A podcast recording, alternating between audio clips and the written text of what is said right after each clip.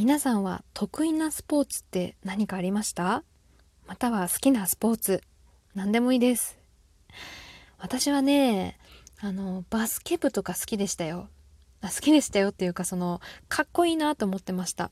バスケ部とかバレー部とかテニスでしょ？あと野球ソフト野球。違うな何だっけな。ラクロスじゃなくて。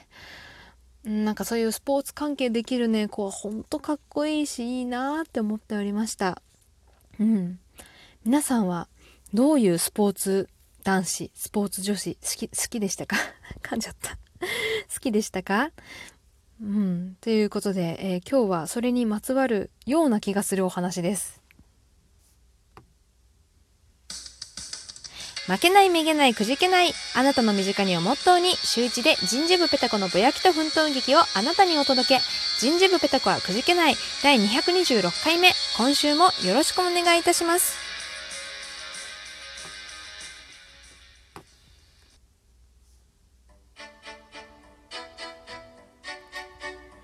ペタコのお便りのコーナーということで、えー、本日もお便りいただいております。ありがとうございます。早速ご紹介していきたいと思います。ペタコネーム、ノラゴンのコケボーイラジオさん。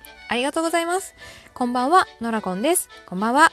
僕はサッカーのゲームをしているうちにサッカーが好きになって、たまにサッカーの内容をラジオにぶっ込んだりしているのですが、ペタコさんは何かのきっかけで好きになったスポーツとかはありますか？今後もお互いトーカー同士、ラジオ投稿頑張りましょう応援しておりますということで、えー、ノラゴンさんからいただきました。ありがとうございます。トーカー同士頑張っていきましょう。うん。ありがとうございます。最近、なんだろう、ラジオトークで人間が増えま、人間が？言い方？人口ね、人口が増えた気がしますね。いや、なんか、どんどんどんどんそう成長していってるサービスにえ乗っかれて嬉しいような、ちょっと寂しいようなって気がしてるんですけれども、ねえ。いや、私ね、こういうのもあれですけど、2年、2年ぐらい経つんですかね、ラジオトークを始めて。で、2年前とかって、全然人がいなくって、それこそ新着トークあげるじゃないですか。1週間はあの新着トーク欄に残ってましたからね。ほんとね、少数の方がいて、あの、世間でラジオトークって何？みたいな、ね、全然認知をされてない時代から、もう今じゃ芸能人がたくさん入ってきて、新聞なんかにも載ってっていうことでね、なんか、ちょっと私の知っていたラジオトークがどんどん遠い存在になっていくなっていう気がします。ライブ放送とかね、最近始まりましたから、そこのね、波にこう、うまく乗っかっていきたいんですけれどもね、なかなか 苦戦しております。ということで、ちょっと本題に戻りましょう。ごめんなさい。えっ、ー、と、僕はサッカーのゲームをしているうちにサッカーが好きになって、ほう。これはあれかな？サッカーをあの自分自身でする方なのかそれともサッカー観戦が好きなのかどっちなんでしょうね。ラジオにその内容を話してるってことなのでだいぶ本当にお好きなんでしょうね。で私は何かのきっかけで好きになったスポーツあるかないかで言えばえー ない ないです。いやスポーツがねあんまりあんまり好きじゃない。特に球技がダメ。あの本当にね謎なんですけれども皆さんなんでこう何自身の体から離れる物体をコントロールできると思うの？あれすごくないですか？だってさ、もう自分自身の体から離れた物体はコントロールできないじゃないですか。なのに何あの、ドッジボールとかさ、バスケとかさ、バレーとか、バレーボールとかさ、え、すごくない？もうね、あの授業が来るたんびに、すっごい憂鬱になってました。もうコートの隅っこで、私にはボール渡さないでっていうタイプの人間でした。うん、本当にダメだった。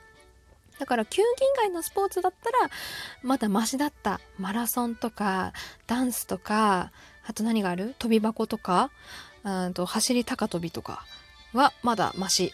あのまあ人並みくらいだったかな。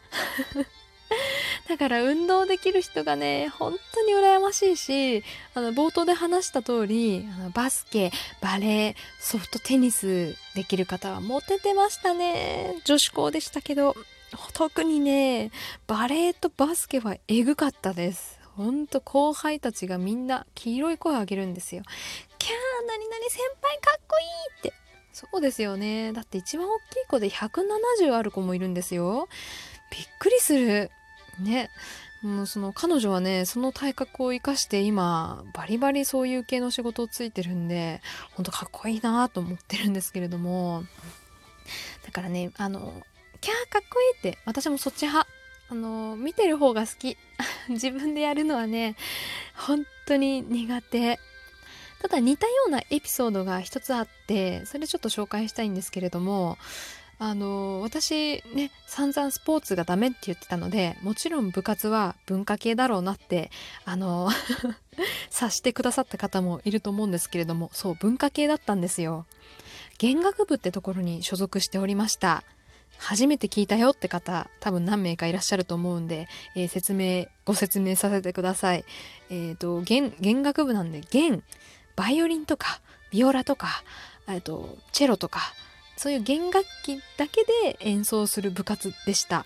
ね、超文化。ね、で、まあ、もともとはね、入ったきっかけは、バイオリンできたらかっこよくねっていう、ただそれだけの理由だったんですけれども、えー、とある日ですね、友達が、ね、確か、弓道部か、弓道部の友達が、あの、この漫画おすすめだよ、読んでみって言われて渡されたんですよ。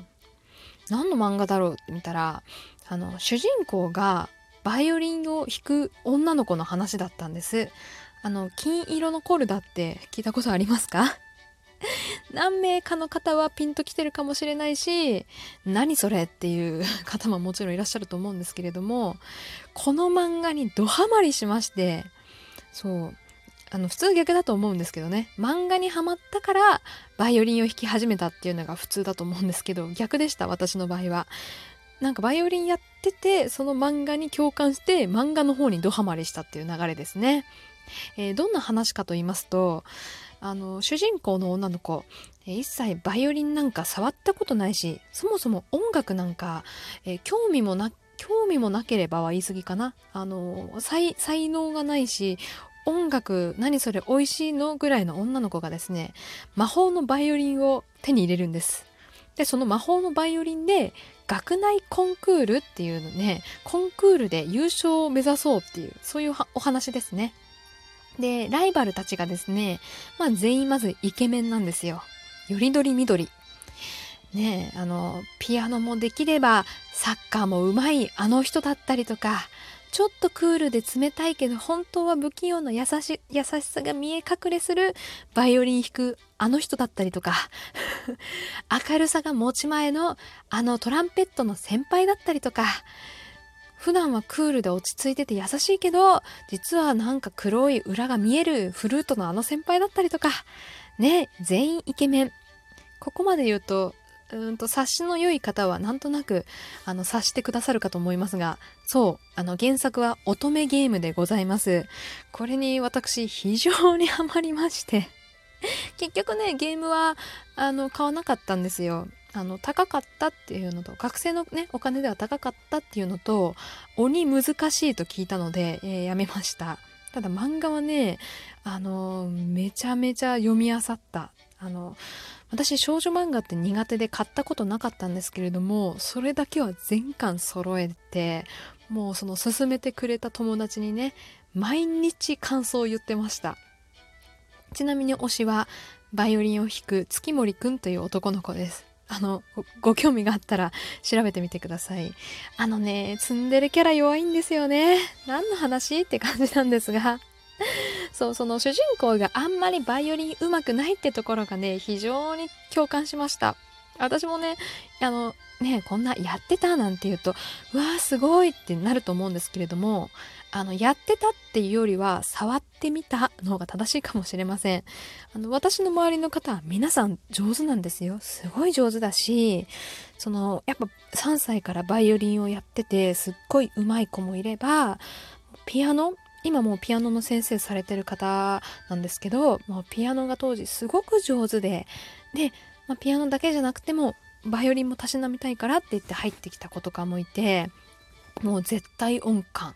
本当にすごい人たちの中で、えなぜか一般人の私が紛れていたので、ちょっとね、ちょっと似たような 勝手に共感を感じておりましたでまあ大人になったんでそろそろゲームとかちょっと手出したいなと思ってるんですけれどもはいということで、えー、漫画にハマったよというお話でした。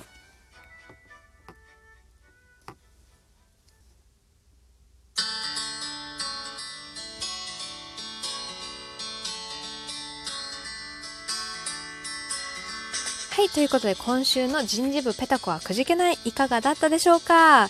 実は金曜日、えー、ペタコでライブをしておりました。でいつもはペタリンっていうね、あの、うるさいキャラクターでやってるんですけれども、私自身が、えー、ちょっとライブをしたんですが、あの、需要はあったでしょうか？一応ね、あの、事前にお手紙で、ペタコで、あ、ごめんごめんごめん。すっごい今、順序が逆だった。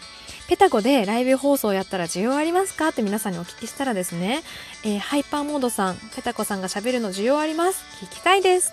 という、えー、お便りいただいたりとか、大山さんからはですね、あの、ペタコさんの声がお気に入りで聞き始めたラジオなんで、ライブでもお疲れ様、おやすみなさい、おはようって言われたいっていうお声もいただきまして、で、この、こういう、こういうお声があったから、ちょっとやってみましたが、いかがだったでしょうか？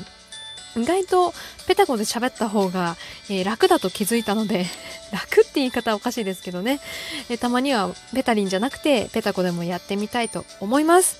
なので、えー、金曜日の23時半って言ってましたけどちょっとね10分前倒しにしようかなって考えております。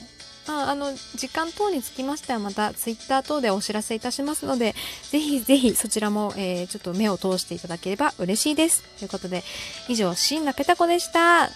ありがとうございます。いつも聞いてくださってありがとうございます。じゃあね。